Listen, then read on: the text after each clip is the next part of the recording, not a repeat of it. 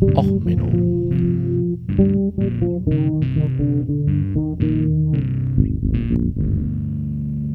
Der inkompetente Podcast über Dinge aus Militär, Technik und Computer, die so richtig in die Hose gingen. Hallo, herzlich willkommen zu Episode 11 von Och Menno, The Ascension Part 1, Weltraum und Navigation. Ähm, ich bin gebeten worden, als Feedback aus der letzten Folge ein bisschen mehr auf aktuellere Themen einzugehen. Dies werde ich in der Ascension-Reihe tun.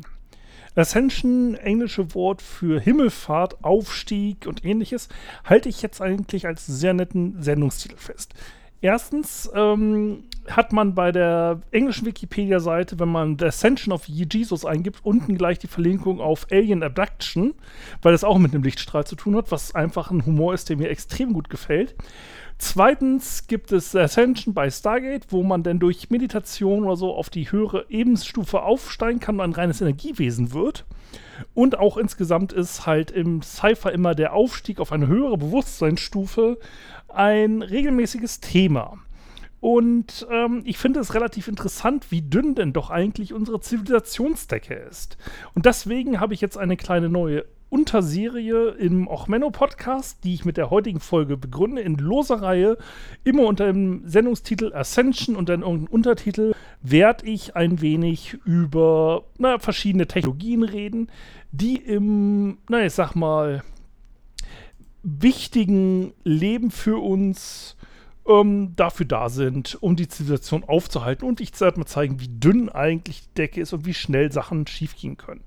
Auf Gründen der NDAs und Geheimhaltung und so weiter werde ich hauptsächlich versuchen, mich auf ähm, ausländische, sage ich mal, Beispiele zu ähm, ziehen. Also da ich halt einfach äh, selber mit kritischen Infrastrukturen zu tun habe und einfach als Security-Berater damit zu tun habe und auch als Ingenieur, nutze ich hier jetzt einfach dann mal bewusst Sachen aus dem Ausland, damit man mir nachher nicht vorwerfen kann, ich habe irgendwelche Geheimsachen verraten oder ich habe irgendwie NDAs verletzt. Also bitte da mal auf Verständnis, dass dort eventuell nicht unbedingt immer das, ach, was macht denn in Deutschland? Bei uns sieht es doch genauso schlecht aus. Also wenn ich bewusst in einer Folge nur über das Ausland rede, könnt ihr davon ausgehen, dass es in Deutschland eventuell möglicherweise mindestens genauso schlimm ist.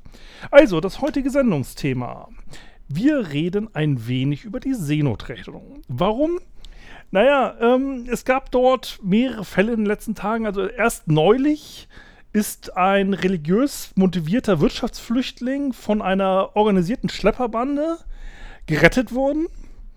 Ähm, achso, sorry, das ist jetzt gerade meine nicht von Redaktion, die mich darauf hinweist, dass der entsprechende ältere Herr unser ehemaliger Bundespräsident war und die organisierte Rettungsbande, die Ge äh, Deutsche Gesellschaft zur Rettung Schiffsbrüchiger.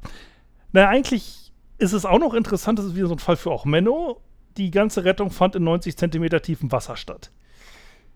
Okay, sagt so einiges über unseren ehemaligen Bundespräsidenten aus und das Segeln von ihm, aber dazu später mehr. Also Seenotrettung ist schon immer hochinteressant gewesen. Ähm, Seenotrettung als solches hat halt auch immer schon große Tragödien äh, vor sich gehabt. Da denkt man zum Beispiel nur an den Untergang der Pamir. Die Pamir eine von den acht P-Linern, die acht Geschwister, äh, relativ bekannte, schnelle äh, Schifffahrtslinie damals, die berühmten Flying P-Liners. Ähm, und 1932 gewann die äh, Pamir zum Beispiel auch die Weizenregatta. Eine Wettfahrt von Großseglern zwischen Australien und äh, Europa. Und 1948 hat sie durch die Strecke auch ihren Beinamen The Red Ship gekriegt. Also damals noch nach dem Zweiten Weltkrieg unter finnischer Flagge, weil Prisenrecht und hin und her. Wie gesagt, die Geschichte vor 48 interessiert nicht wirklich. Und sie hatte dann 60.000 Sack Reis, äh, Reis, sag ich, Weizen geladen und äh, sollte halt einfach sechs Monate für das äh, Ernährungsministerium als Getreidedepot betrachtet werden. Am 4. April 1950 wurde sie zweck äh, entladen, denn äh, in die Docks verlegt. Und dort hat ein entsprechender Inspektor eine Ratte gefunden, als man nämlich dort die Ladung gelöscht hat. Wo eine Ratte ist, da sind natürlich ein paar mehr. Also wir sind 12. November 1948 aus Australien los und am 18. April 1950 öffnete man jetzt die Ladeluken. Und wollte eigentlich nach einzelnen Ratten suchen in der Ladung. Man stellte fest, Ladung ja, Getreide nein, Ratten ja. Äh, man hat sofort die Luken wieder zugeschlagen, weil, naja, war einiges an Unmengen an Ratten dort dran. Also hat man bis zum 9. Mai einen Kampf gegen Ratten durchgeführt. Mit Schaufeln, Hunden und allem, was man so kriegen konnte. Und hat in den drei Wochen um exakt 4501 erwachsenes Tier erlegt. Anschließend hat man die gesamte Pamir nochmal begast mit Blausäure und weitere 3300 Ratten zur Strecke gebracht. Und man hat hunderte von Nestern voller Jungtiere nicht gerechnet. Es waren nur erwachsene Ratten an Bord, die gezählt wurden. Ähm, danach kam sie wieder unter deutsche Flagge und man hatte sich entschieden, wir machen daraus ein Segelschulschiff. Weil man braucht ja, um ordentliche Seemänner zu gründen, auch in der Zeit der Motorschiffe, braucht man halt noch ordentlich ein Segelschulschiff. So ähnlich wie die Gorch Fock, aber wie gesagt, damals noch zivile Handelsschiffflotte. Und man hat dann halt sie ausgerüstet, um Kadetten auszubilden und ist dann ähm, 19, äh, am 11. August 1957 ausgelaufen mit äh, einer Ladung Kadetten und etwas äh, Gerste aus Buenos Aires zurück nach Hamburg. Ähm, damals die übliche Route den Winden folgend, also erstmal so eine S-Form. Und sie ist dann am 21. September 1957 in einen Hurricane geraten. Und dabei hat man dann halt noch versucht, die, äh, einen Notruf zu senden um 12 Uhr und 3 und hat halt auch noch die Position durchgegeben. Und um circa 12 Uhr ist man dann halt gekentert, Rettungsboote zu Wasser. Man hat es allerdings sehr spät zu Wasser gelassen. Dadurch war die eine Hälfte unter Wasser schon, die andere Hälfte schon so weit ober, über weil das Schiff so schräg lag, dass sie nicht mehr ins Wasser kam.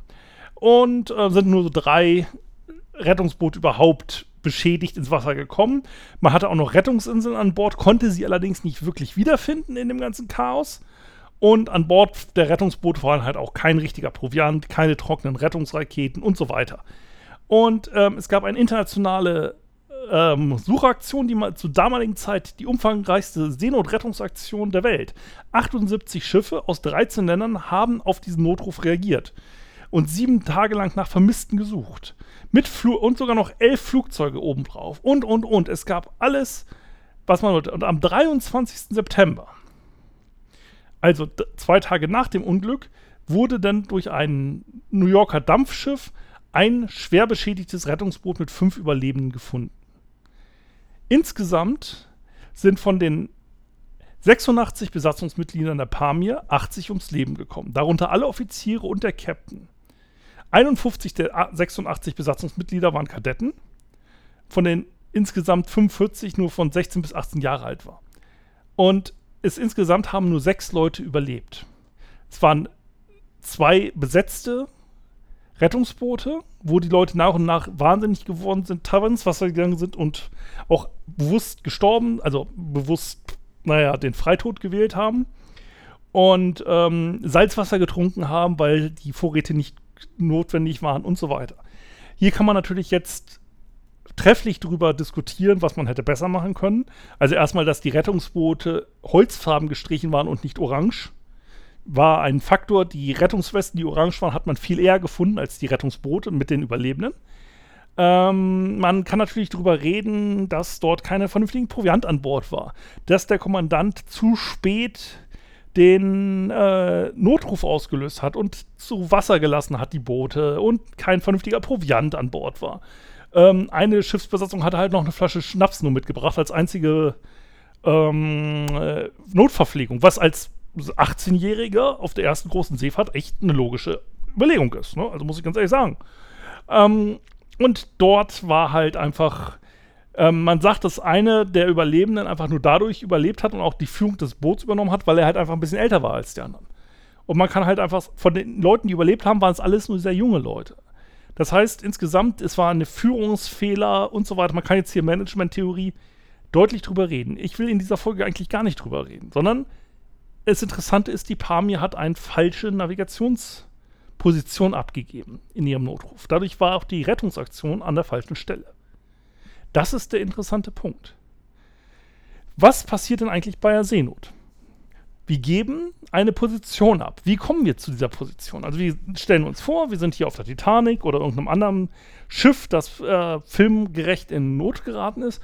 Man gibt die letzte Position, wo das Schiff sich also gibt, per Funk durch, funkt sein SOS oder Mayday oder gibt eine Satellitenmeldung ab oder schreibt eine E-Mail oder ruft die Hotline an und wartet in der Warteschleife, ist ja egal, wie man sich jetzt zum Wort meldet und man gibt per Flaschenpost seine Position ab. Und wie komme ich zu dieser Position? Das ist der interessante Fakt. Heutzutage kennt jeder GPS, klar. Ne, man macht seine Antenne an und dann dauert es ewig und dann macht man eine genaue Position auf den Zentimeter genau. Oder die Europäer haben sich Galileo gedacht und äh, ausgedacht und haben da so leichte Probleme mit. Und über diese kleinen Probleme der Navigation wollen wir heute einfach mal genauer reden. Warum ist das denn eigentlich so ein Riesenproblem? Nur jeder kennt das doch hier mit dem Sextanten auf Schiff. Da kann man doch seine Position bestimmen. Dieses komische, tolle Messingobjekt, das man in jedem Schifffahrtskladderaddatschladen an der Küste kaufen kann. Damit kann doch jeder bestimmt auf den Meter genau seine Position bestimmen. Naja, sind wir mal ehrlich. Also selbst mit einer umfangreichen Ausbildung, wie ich sie zum Beispiel in meinen sechs Monaten als Wehrpflichtiger bei der Marine genossen habe, ähm, ist es noch relativ schwer, eine Position genau zu bestimmen. Also wenn man wirklich einen modernen Sextanten hat, dann kann man da auf wenige Kilometer genau seine Position bestimmen, wenn man Zeit hat und alles in Ruhe hat. Dazu gehört auch eine wichtige Sache, eine genaue Uhrzeit. Ohne eine genaue Uhrzeit kann ich nur den Breitengrad bestimmen. Was halt relativ einfach ist, man kann den Winkel der Sterne messen und kann dadurch natürlich rauskriegen, wo auf der Erde ich mich im Vergleich zum Äquator befinde. Weil am Äquator, also sagen wir es beispielsweise mit der Sonne, am Äquator steht sie halt am höchsten, je weiter nach Norden oder Süden man kommt, desto flacher steht sie über dem Horizont. Oder dasselbe mit dem Polarstern. Man hatte also schon relativ früh, schon die Portugiesen haben in ihren, ich sag mal, Erkundungstrips, man kann es auch unhöflicher ausdrucken, ähm, rausgekriegt, wie man relativ genau den Breitengrad bestimmt mit dem po äh, Nordstern, also Polarstern. Deswegen waren die auch nicht so auf der Südhalbkugel unterwegs, weil im Norden konnte man halt gut mit dem Polarstern seine Position bestimmen. Und danach hat man sogenanntes Breitensegeln gemacht, Breitengrad absegeln. Man hat also erstmal in bekannten Gewässern, so an der Küste runter, Europa, den richtigen Breitengrad erreicht. Da wusste man, jupp, passt, wir sind auf der richtigen Höhe, da ist irgendwo auf der anderen Seite Brasilien, da wollen wir hin, auch wenn es damals noch nicht so hieß. Gut, und jetzt einfach nur Kurs West oder Kurs Ost stumpf. Und los ging's. Und das ist soweit ähm, in Ordnung und relativ einfach gewesen.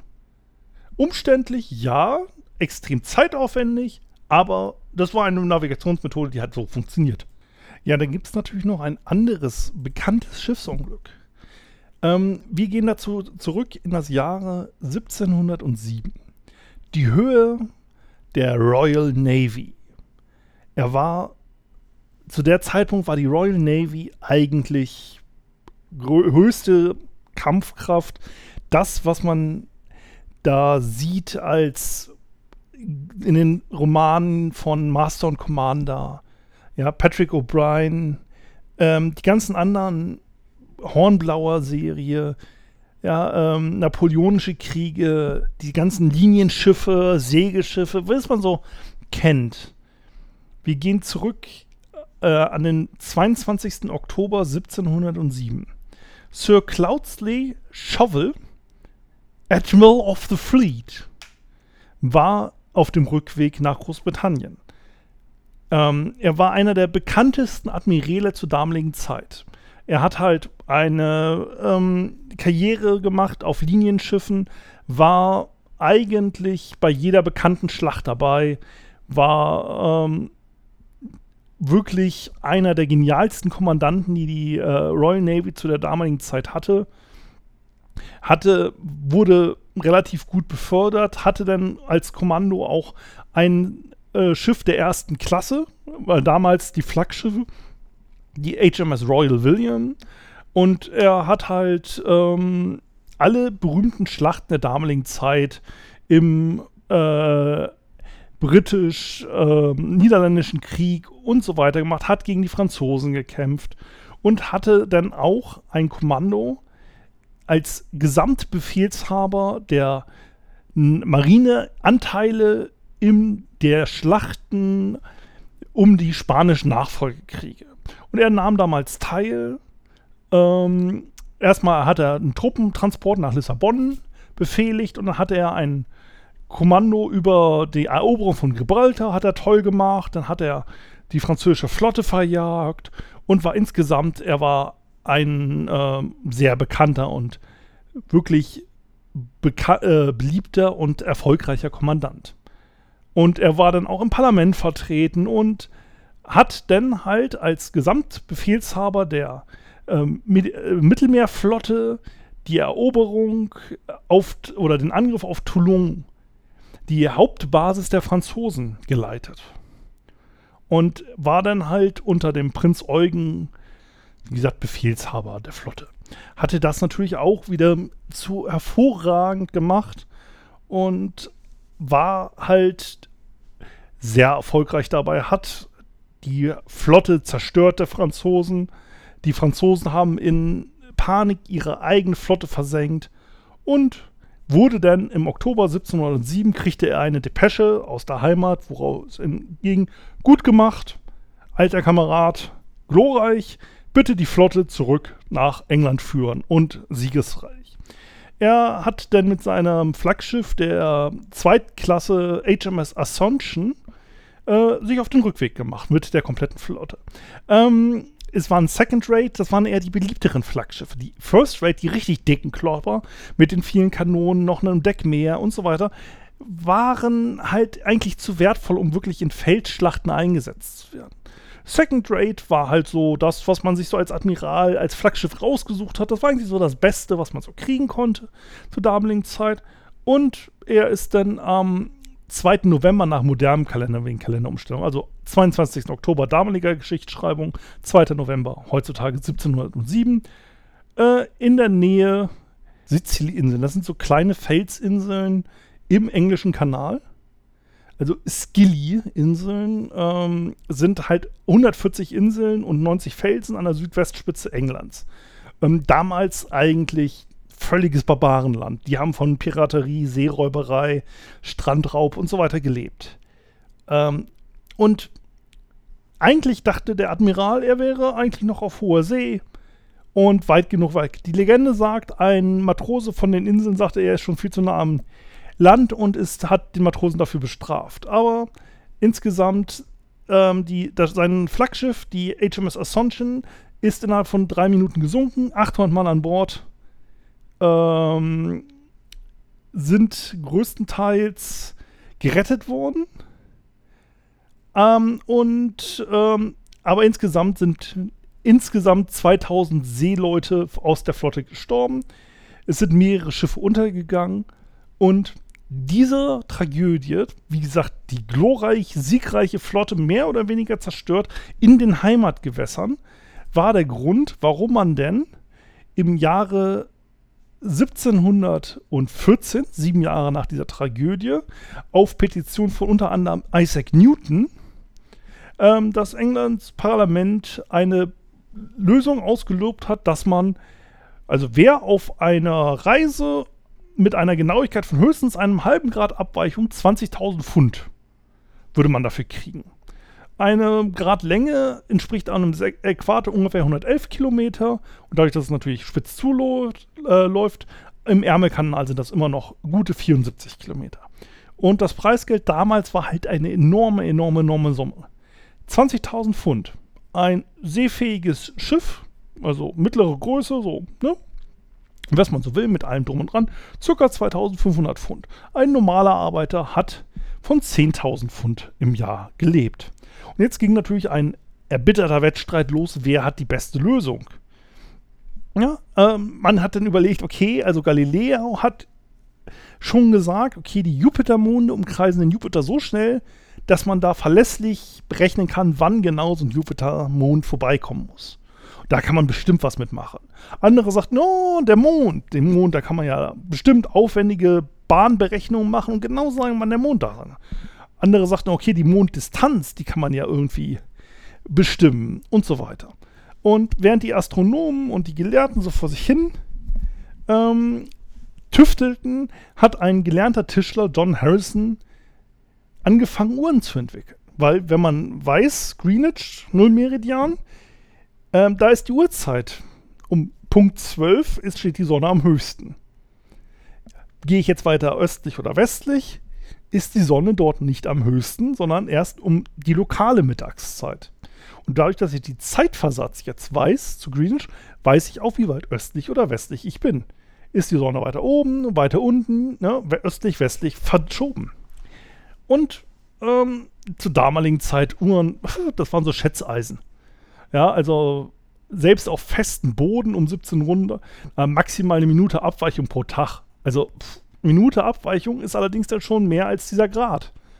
Ja, weil Längengrad 60 unterteilt in 60 Teile ähm, ist einfach nicht genau genug. Und Harrison hat sich dann, was halt das Interessante war, seine Geschichte ist halt auch so eine Ochmenno-Geschichte. Weil er war halt einfach nur ein Mann aus dem Volke. Pff, wen interessiert's? Er ist dann halt zur, hat angefangen mit seinem Bruder bessere Uhren zu bauen und hat eigentlich dann schon die geilsten Erfindungen gemacht. Die damals zum Beispiel revolutionäre Grasshopper-Hemmung.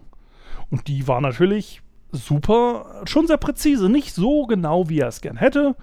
Also da hatte er eine enorme Genauigkeit für damalige Zeiten gehabt, mit ungefähr einer Sekunde Abweichung pro Monat. Immer noch nicht präzise genug für so eine Schiffsuhr, aber für damalige Verhältnisse statt einer Minute eine Sekunde, ne, Faktor 60. Und da hat er so 1727 angefangen, sich damit auseinanderzusetzen, wie man denn eine tolle Uhr baut, die richtig präzise ist. Da hat er mehrere Maschinen gebaut, ähm, heutzutage durchnummeriert von H1 bis H5. Ähm, aber auch erst nachdem man sie wiederentdeckt hatte von einem pensionierten britischen Marineoffizier im Observatorium äh, nach dem Zweiten Weltkrieg, wo sie schon völlig im Arsch waren. Ähm, er hat sie dann halt durchnummeriert. Und zwar von H1 bis H4 nach Entwicklungsstufen. Eigentlich die H5 ähm, gab es halt auch noch. So, und er hat halt angefangen zu bauen und war der Meinung, okay, kriegen es besser hin, wir kriegen es besser hin und ähm, ist dann immer zur Kommission gerannt. Die Kommission hat gesagt, oh, pf, nee, also äh, das ist ja hier überhaupt und wir ändern jetzt nochmal die Ausschreibung und überhaupt, das passt so nicht. Gut. Und er hat halt erstmal 250 Dollar gekriegt, äh, 250 Pfund 1937 gekriegt, weil die H1-Uhr schon an sich echt erfolgsversprechend war. Und er hat dann die H2-Uhr gebaut. Also er hat dann halt angefangen, immer bessere Mechanismen zu bauen, so mit Pendeln, die mit Federn untereinander verbunden sind, damit sie die Schwingungen auf See ausgleichen. Ähm, ja, war schon relativ kompliziert. Insgesamt hat sich dann seine Verbesserungen nach und nach weitergezogen und bei der Version H4 war dann die Kommission bereit, also bei einer 81-tägigen Fahrt nach Jamaika hat sie nur 5 Sekunden Abzeichung gezeigt. Allerdings hat dann dort die ähm, Kommission gesagt, na, das wäre nur zufällig und er musste dann vor den Augen der Kommission dieses Wunderwerk der Präzision zerlegen. Und dann sollte ein weiterer Uhrmacher ein weiteres Modell davon bauen und dann hätte man ihm das Geld erhalten. So, dann hat er sich beim Parlament beschwert, dann hat man ihm 10.000 Pfund zugestanden. Ähm, und in dem hohen Alter, er war kurz vor seinem Tod zu dem damaligen Zeit, äh, musste er dann ohne seine Originalpläne ein weiteres Teil, ein weiterer bauen. Der hat dann allerdings ein, sich nicht zufrieden gegeben, hat die H5 gebaut. Und die H4 war ähm, das, womit James Cook denn um die Welt gesegelt ist. Eigentlich eine K1, also wie gesagt, diese Kopie der H4, ähm, weil die H4 mittlerweile völlig zerlegt war. Also die war out of service und dann ähm, war halt so, dass er höchst zufrieden von dieser Uhr war. Er nannte diese Uhr dann auch seinen ähm, Begleiter, seinen Führer und ähm, den nie versagenden Führer. Und er war acht Monate vor dem Tod von Harrison wieder zurück und hat dann mitgekriegt, dass der skeptische Cook halt, wie gesagt, seine Uhr gelobt hat. Ähm, diese Weiterentwicklung, es war damals schon so, die H4 war an sich so eine etwas klobige Taschenuhr, also so ein Kilo schwer, ein bisschen mehr, 1,4 Kilo. Und ähm, das hat halt jetzt nachher diesen ganzen Omega, Mariner, äh, Breitling und so weiter Craze gemacht mit diesen mechanischen Uhren. Also die basieren alle auf äh, Henley Harrisons äh, Original Ideen, mehr oder weniger. Er hat dann auch ähm, kurz vor seinem Tod noch an einer ähm, Uhr gebaut, die für Kirchtürme gedacht war. Ähm, die hat man dann wiedergefunden bei ihm in seiner Werkstatt und hat sie dann in Betrieb genommen. Und zwar hat man sie, als man sie in Betrieb genommen hat, wie gesagt, damals hat man, also man hat sie fertig gebaut mit Materialien, die er damals noch nicht hatte. Aber ähm, sie ist, wenn man sie damals in Betrieb genommen hätte, bis zum heutigen Tag wäre sie nur um neun Minuten nach äh, falsch gegangen und sie gilt äh, damit ähm, als die äh, erfolgreichste und präziseste mechanische Uhr der Welt. Ist als solche in dem Guinness Buch der Rekorde. Und das ist halt schon mal 1700 bummelig schon ein echtes ähm, Erfolgserlebnis für diesen eigentlich gelernten Tischler. Und eigentlich dieses Prinzip hat bis heute Bestand gehabt. Man braucht halt quasi eine gute Uhr und mit einem Sextanten kann man dann seine Position bestimmen. Also mit der Uhr misst du halt den Sonnenwinkel zur Mittagszeit. Also eine der Methoden, man kann auch Sonnenauf- und Untergang messen, aber Mittagszeit ist eigentlich so die einfachste Messmethode. Und dann kann man seinen Längengrad bestimmen und anhand von Sternen kann man seinen Breitengrad bestimmen. Also kann man pro Tag einmal relativ präzise bestimmen, wo man auf der Welt ist. Somit eigentlich das erstmal. Das ist so die Navigation, wie man sie auch im Zweiten Weltkrieg noch verwendet hat, ähm, was halt bei U-Booten und ähnlichem echtes Problem war. Ähm, und ähm, man hat dann angefangen, Funknavigation einzuführen. Also das berühmte Lorand-Charlie-System, Deckernavigation.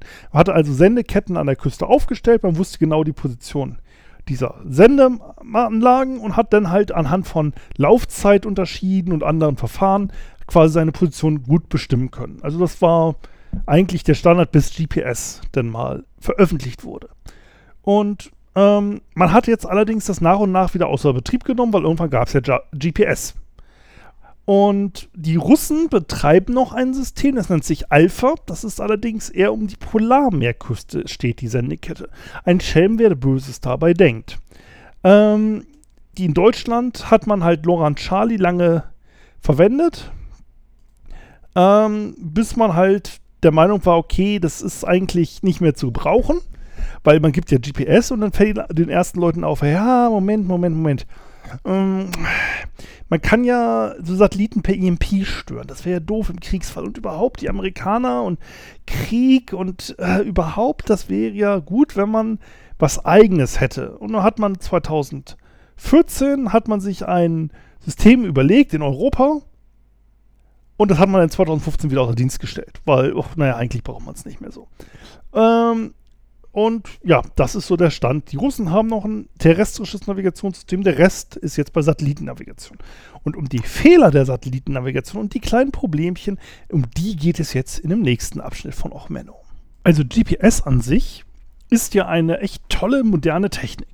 Also, wenn man mal genau drüber nachdenkt. Wir brauchen erstmal Einstein wegen der Zeitdilatation im Orbit. Wir haben sich schnell bewegende Atomuhren im Orbit.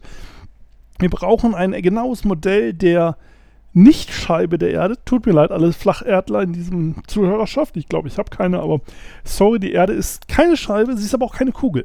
Sie ist, naja, eine Weltraumkartoffel, kann man mal nett sagen. Also man braucht genaue Schwerkraftverteilungsmodelle. Deswegen wurde auch eine Amerikanerin äh, ausgezeichnet für ihre Arbeit als Mathematikerin, um die genauen Bahnen und so zu berechnen für GPS. Das ist hochinteressant. Und im Endeffekt, GPS basiert darauf, dass genaue Zeiten von den Satelliten geschickt, nach unten geschickt werden. Man kennt die Bahndaten, kann danach anhand von, wie gesagt, Einsteins Gleichung total mathematisch hochspannend äh, lest es selber nach. Ich kriege dabei eine Krise, ich kriege es nicht verstanden. Äh, berechnen kann, wo man genau auf der Erde ist. Und ähm, je mehr Satelliten man hat, desto genauer ist die Position. Mit zweien kann man halt seinen Ort bestimmen, mit einer gewissen Ungenauigkeit. Mit dreien kann man es genau bestimmen, mit vieren kann man auch seine Höhe noch bestimmen. Ist halt anhand, ne, wenn man zwei Kreise schneidet, hat man zwei Punkte. Heißt, man befindet sich auf der Fläche dazwischen. Äh, bei drei Kreisen ist die Fehlerfläche kleiner und bei vieren hat man noch die Höhe mit dabei. Sind ja eigentlich Kugeln, keine Kreise und so weiter. Mathematik halt. Ähm, so, und das Tolle an dem GPS ist, also jede Woche wird eine andere Codetafel mehr oder weniger verwendet. Das sorgt auch dafür, dass dieses Jahr GPS ein kleines Problem hatte. Und zwar am 6. April diesen Jahres. Weil GPS verwendet 10 Bit für die Wochennummern und damit hat man eine GPS-Epoche. Ähm, und diese erste Epoche startete ups, wo hatte ich es aufgeschrieben? Am 6. Januar 1980 und der erste Rezept, äh, Reset ist also immer nach 1024 Wochen, also am 21. August 1999. Und das nächste Reset ist jetzt am 6. April gewesen. Bei älteren Geräten, die sind jetzt halt am Verzweifeln, weil das Datum nicht mehr stimmt. Ähm, das ist halt auch so ein kleines Problem, das das Militär hatte im ersten Einsatz, Militäreinsatz des äh, GPS-Systems. Weil man GPS hat man ja das zivile System, also sollte je nach Kriegsverfügbarkeit und so weiter, hat, haben die Amerikaner gesagt, jo, ihr kriegt eine gute Präzision oder eine schlechte. Jetzt mittlerweile haben sie eigentlich auch eine gute freigeschaltet, weil jeder nutzt seine Drohnen, selbstfahrende Autos und was weiß ich alles. Aber es war halt immer von Anfang an so, nach Willkür des US-Militärs kann man ein genaues Signal kriegen. Und für Freunde und fürs Militär gibt es das sogenannte PY-GPS mit ein bisschen Kryptofu, äh, mit einem zeitbasierten Algorithmus. So, die ersten GPS-Geräte des Militärs hatten so ein kleines Problem. Die haben nämlich erst die Uhrzeit aus dem zivilen ähm, Signal genommen und haben damit dann ihre Krypto-Fu gemacht für das Militärsystem. Ähm, das hat man festgestellt, so in den ersten Kriegen, äh, GPS haben wir gestört, damit die Gegner kein gutes GPS-Signal haben. Äh, hallo, äh, unser GPS kann kein Kryptofu. Äh, scheiße. So, und das hat man halt jetzt noch neuere, modernere Systeme, die können anhand des, äh, der Taktung des Kryptofus quasi schon mal die Woche deduzieren und können damit sich dann nach und nach näher einhangeln, ähm, um dann halt eine präzise, auch mit Krypto, besseres Signal zu kriegen. So, und jetzt hat man natürlich gesagt, ah, wir wollen uns jetzt nicht von den Amerikanern abhängig machen. Also haben die Russen halt erstmal, die haben ihr eigenes System hochgeschossen. Nennt sich GLONASS, hat bisschen kompliziertere Flugbahnen. Problem ist allerdings, die Satelliten haben immer nur so drei bis sieben Jahre Lebensdauer. Die liegen halt ein bisschen tiefer, umkreisen halt öfters. Und damit ist GLONASS mit dem Zusammenbruch der Sowjetunion nicht mehr so ganz präzise gewesen. Und auch heutzutage, GLONASS haben, sie haben wieder längerlebige Satelliten hochgeschossen, das wird besser. Allerdings ist insgesamt GLONASS teilweise, wenn man sich die Karten anguckt, ein bisschen splotty auf der Karte. Also es gibt halt einfach Bereiche, wo keine Satellitenbahn regelmäßig drüber kommt. Das ist halt jetzt auch bei so Seenotfällen total doof. Es gibt sogenannte EPIRB, ähm, also Seenot-Notfallbarken. Äh, und die basieren eigentlich immer auf entweder GLONASS oder GPS wenn man es billig kauft. Natürlich gibt es auch mittlerweile welche, die es beides können. Ähm, und die sind im Endeffekt, ähm, also nennt sich Abkürzung, ist Emergency Position Indicating Radio Beacon Station. So, das sind halt Teile, wenn die nass werden, fangen sie an, ihre Position zu senden. Und da ist dann der Schiffsname dabei und eine GPS oder eine GLONASS-Position. So, es war eine Zeit lang so, dass Reedereien gern Geld gespart hat und GPS äh, EPUB hat halt ein Tausender mehr gekostet als ein GLONASS. Und das heißt, konnte dir passieren, wenn du jetzt in so einer Rettungsinsel sägst, dass du halt erstmal drei bis vier Stunden warten musstest, bis so deine Notrufbarke angefangen hat, Notrufe zu senden, weil sie halt ein GLONASS-Signal brauchte. Ähm, hat sich jetzt gebessert. Es gibt jetzt mittlerweile auch ähm, welche die GPS und GLONASS können. Im Endeffekt ist diese gesamte EPIRB-Geschichte auch eine internationale Kooperation. Das hat man schon relativ früh, auch während des Kalten Krieges, noch verstanden. So, aha, wenn Leute in Seenot sind, ist total geil, sie zu retten. Also im Endeffekt arbeiten damit zusammen das SASAT-System, das ist USA, Kanada und Frankreich. COPSA, COSPAS, das ist russisch. Mittlerweile GOES, US. MSG ist europäisch. INSAT, indisch. Elektro und Luch ist auch nochmal russisch. Und ähm, die arbeiten alle zusammen mit ihren Satelliten und fangen auf einer genormten Frequenz quasi diese Positionsdaten auf. Es kostet dich auch nicht äh, nichts und du kriegst halt, wirst dann gerettet. Alte E-Pirps hatten dann auch noch so eine Funknotsignal ähm, gesendet auf der Luftnotfrequenz. Die Idee ist halt gewesen, dass du halt ähm, auf 121,5 Megahertz gesendet hast und dort halt jeder Pilot nebenbei noch einen Empfänger für das Ding drin hatte. Und damit quasi gesehen hat, wenn einer unter ihm so einen Notruf angemacht hat, hat er dann eine Leuchte, ist im Armaturenbrett angegangen. Ist eigentlich total genial, ne? Problem an der Geschichte ist erstmal die Physik. Wenn du im Flugzeug unterwegs bist, weißt du, es hat einer unter dir im Horizont so ein Ding angemacht. Das ist nicht wirklich sehr lokalisiert. Und auf der 121,5 Frequenz äh, und auch der 406 Megahertz Frequenz ist halt extrem viel Störung unterwegs. Erstens sind das militärische Frequenzen, die gerne noch genutzt werden für Such- und Rettungsaktionen. Und es ist halt das Problem, dass auch ähm, Mikrowellenofen und sonst was auf diesen Frequenzen, weil es halt relativ niedrig ist, noch senden. Das heißt, das ist An- und Fehlalarm. Deswegen ist mittlerweile diese Funkalarmierung ohne Satellit mittlerweile in den modernen Seenotrettungsbarken aus. So, jetzt haben wir die Probleme mit den Russen, wir hatten die Probleme mit den Amerikanern und dann gab es natürlich noch andere Länder, die sich gesagt haben, ach Moment, wir können das besser. Also die Japaner haben ein System gemacht, das basiert auf GPS mit zusätzlich noch drei weiteren Satelliten oder vier, die halt über Japan quasi Achten drehen. Damit hast du in den japanischen Gewässern eine super verbesserte GPS-Empfang, weil die halt Korrekturdaten noch mitsenden. Ist auch okay. Nutzt einen natürlich hier in der Nord- und Ostsee, wenn man äh, ehemaliger Bundespräsident ist, natürlich nicht richtig viel. So, und dann haben sich halt äh, die Europäer gedacht, ah, russische Militärtechnik, ah, doof, wollen wir nicht, da reagieren die Amerikaner immer so ungehalten drauf.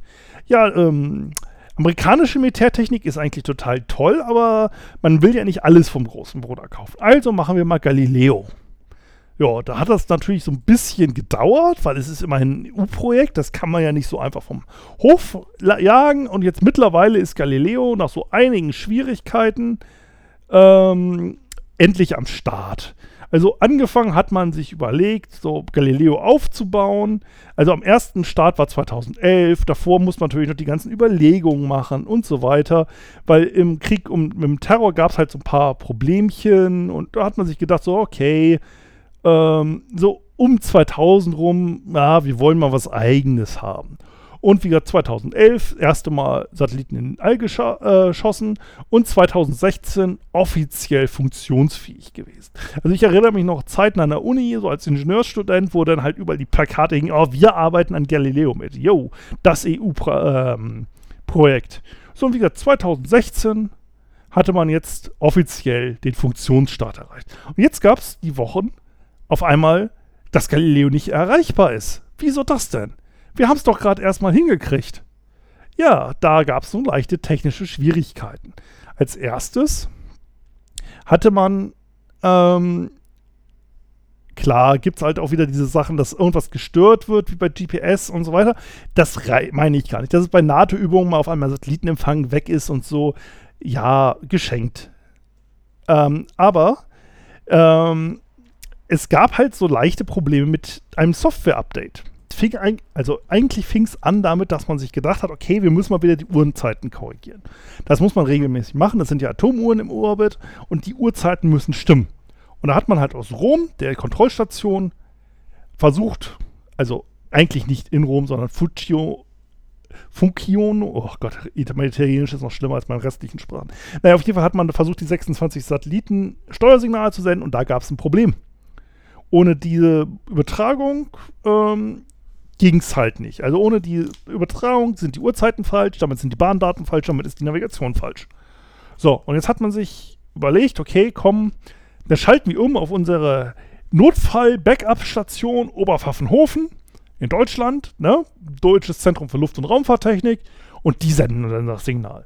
Ja, die waren leider gerade mit Sicherheitsupdates beschäftigt ja, da war dann halt erstmal nichts, ne? weil man hat sich ja gedacht, okay, wir können ja mit Cyberwar angegriffen werden und dann machen wir doch mal lieber ähm, was Vernünftiges und arbeiten mal wieder ein bisschen mit äh, Windows-Updates, machen alles sicher, Tja, und genau in dem Moment, wo man sich auf einen Cyberangriff und einen Cyberkrieg, Cyber-Cyber vorbereitet hat, ist denn leider die Redundanz angesprungen oder man hätte sie gebraucht und damit war erstmal nichts. Das hat dann insgesamt eine Woche gedauert, bis man äh, diese ganzen Sachen wieder eingefangen hat. Und jetzt ist Galileo wieder verfügbar, also voll verfügbar. Was natürlich insgesamt interessant ist. Gehen wir mal doch mal nach, überlegen wir doch mal. Wir sind jetzt so ein deutsches Dampfschiff, so ein Kriegsdampfschiff und sind da halt irgendwie im Einsatz unterwegs. So. Okay, wir können jetzt das chinesische Baidu-Satellitensystem nehmen oder die Russen oder die Amerikaner, aber das europäische System ist weg. Ja, toll. Ich meine, insgesamt muss man mal über Redundanzen nachdenken. Weil heutzutage, wer kann noch mit einem Sextant umgehen? Wer, wessen Uhrzeit ist überhaupt genau präzise genug? Wie gesagt, wir haben ja gelernt, für Navigation brauchen wir präzise Uhrzeiten. Wenn jetzt aber die Uhrzeit, die kriegt auch ein modernes Schiff über GPS, weil die haben ja immer ein Atomuhr im Orbit, die funken die Zeit immer runter. So, wenn jetzt diese Zeit ausfällt, bist du dir überhaupt noch sicher genug, dass deine Uhrzeit auf deinem Casio-Wecker, den du da an einem Handgelenk hast, noch genau ist? Uhrzeiten auf iPhones kommen halt auch von Satelliten. So, und das sind halt einfach solche Überlegungen. Ja, und was passiert denn jetzt einfach, wenn die ganzen Satelliten mal ausfallen? Ja, Kessler-Syndrom, Weltraumschrott, zack, alle Satelliten weg. Solarstürme, was weiß ich. Da muss man einfach mal insgesamt Redundanzen. Ja, auch bei Galileo. Wir haben zwei Kontrollstationen. Eine ist gerade im Update. Das ist keine Redundanz. Ja, oder auch wieder der Fall, wo wir es hatten jetzt hier beim Flughafen Hamburg. Ne? Zwei unabhängige Stromversorgungen brauchen sie. Eine wird durch den Bagger getrennt, können nicht mehr fliegen. Das sind keine Redundanzen. Ich habe bei Kunden es so oft gesehen, dass ein Server, wo man sagt, ja, das ist also der Redund Domain-Controller, der ist redundant ausgelegt. Das Tollste, was ich erlebt habe, war ein Netzteil mit Schlüsselschalter wo man von Server A auf Server B umschalten konnte. Und dann im Notfall hätte der Chef den Schlüssel gehabt, um so kriegsmäßig am Serverschrank von Server A auf Server B umschalten zu können. Also erstmal total geil, wenn das Netzteil gerade die Komponente, die äh, kaputt ist, der Fall wäre. Und zweitens, Windows Domain Controller, ich weiß nicht, wer sich damit auskennt, aber die müssen sich gegenseitig abgleichen, weil wie soll denn der Domain Controller, der seit zehn Jahren aus ist, mitkriegen, dass du dein Passwort geändert hast? Oder überhaupt existierst in der Firma, wenn die nie gleichzeitig durch den Schlüsselschalter überhaupt gleichzeitig im Betrieb sein können. Ja, und all solche Sachen. Man sieht die haarsträubendsten Sachen bei Kunden. Oder Redundanz. Ja, wir haben zwei unabhängige Schaltanlagen für die Sägemühle oder was weiß ich immer. Die sind beide im selben Schaltschrank. Wenn da mal das Schwellbrad anfängt und die Feuerwehr löscht, dann hat sich das mit dem unabhängigen Betrieb der Industrieanlage oder dem unabhängigen Serverbetrieb wie viele Server sind wirklich redundant und hängen nicht an derselben Netzwerkshare oder derselben Festplatte oder im selben Gehäuse oder oder oder. Das ist nämlich ein Riesenproblem. Auch in der heutigen Zeit mit dem selbstfliegenden Autos, naja, noch nicht, selbstfahrenden Schiffen und was man alles möchte. Heutzutage ist es einfach schwer. Also die US Navy hat zum Beispiel reagiert und trainiert mehr, die Leute wieder mit Sextanten umzugehen. Das ist übrigens auch ein Riesenproblem bei der deutschen Marine. Die Sextanten ähm, und zwar für die Navigationsmeister und Offiziere. Weil, wie jedes seriöse Großunternehmen mit Vertrauensproblemen, hat die Bundeswehr natürlich auch so Pornofilter im Einsatz. Die verhindern, dass man dann halt so fiese Sachen wie mathematische Analysen sich in der Wikipedia anguckt, wegen dem Wort anal. Und die flaggen auch grundsätzlich immer die Rechner der Navigateure. Wegen den ganzen Sextanten. Ja, diese fiesen Sextanten, die da irgendwie unterwegs sind. Also, und dieses dieser Umgang, also ich muss nicht, ich bin ehrlich, ähm, terrestrische Navigation mit Sternen ist nicht wirklich einfach. Und man muss da wirklich das trainieren, damit man es hinkriegt. Und natürlich wäre es auch schön, wenn man sagt, okay, wir können den Amerikanern so weit vertrauen, dass die im Zweifelsfall nicht mal eben GPS ausschalten. Aber wenn man mal drüber nachdenkt, wie dünn die Zivilisationsdecke ist, dass wir eigentlich ein System nutzen, was abhängig von einer Nation ist oder unser eigenes System noch nicht mal vernünftig redundant betrieben kriegen, weil wir nur zwei Kontrollstationen statt mal drei oder vier haben. Ähm, dass dieses GPS-System an sich ein Problem hat mit regelmäßig wiederkehrenden Wochenrhythmen übertragen. Dass es im Zweifelsfall relativ leicht gestört wird durch Militärmanöver.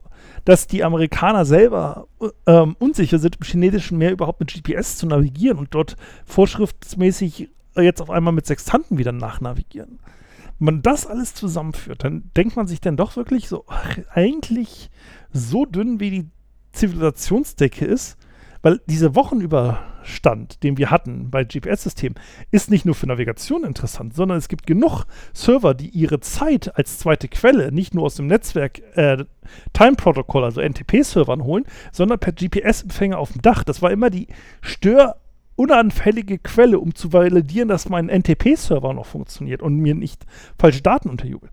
Wenn ich da jetzt vor zehn Jahren so eine Antenne aufs Dach gestellt habe, ist die am 6. April durchgedreht, weil die zu alt war. Und da hat nie einer drüber nachgedacht. Es gibt bestimmt hier einige Firmen auf diesem Welt, deren Zeitserver auf einmal völlig frei drehen und die nicht mitkriegen, warum der frei dreht und warum auf einmal meinetwegen der Login bei einer Bank nicht mehr funktioniert oder was weiß ich, die Zeiterfassung. Und irgendein so Admin wird jetzt verwundert feststellen, dass die eine Zeitquelle völlig falsch ist. Und das ist halt einfach die Frage, wie modern ist eigentlich unsere Technik und wie dünn ist eigentlich die Fehleranfälligkeit dieser Technik? Und mit diesem doch erschreckenden Gedanken verabschiede ich mich jetzt von euch. Ähm, eine der längsten Folgen auch Menno bis jetzt. Äh, wie gesagt, ich werde die Ascension-Reihe in loser Folge mal weiterführen. Bedanke mich erstmal für eure Aufmerksamkeit. Wie immer, Feedback gerne. Jetzt auch auf Spotify, iTunes und allen anderen äh, Anbietern. Hinterlasst mir gerne Kommentare, Daumen nach oben, Dislikes, Sterne und was weiß ich alles. Und wir hören uns dann bei der nächsten Folge. So lange noch einen schönen Tag. Alles Liebe, euer Sven.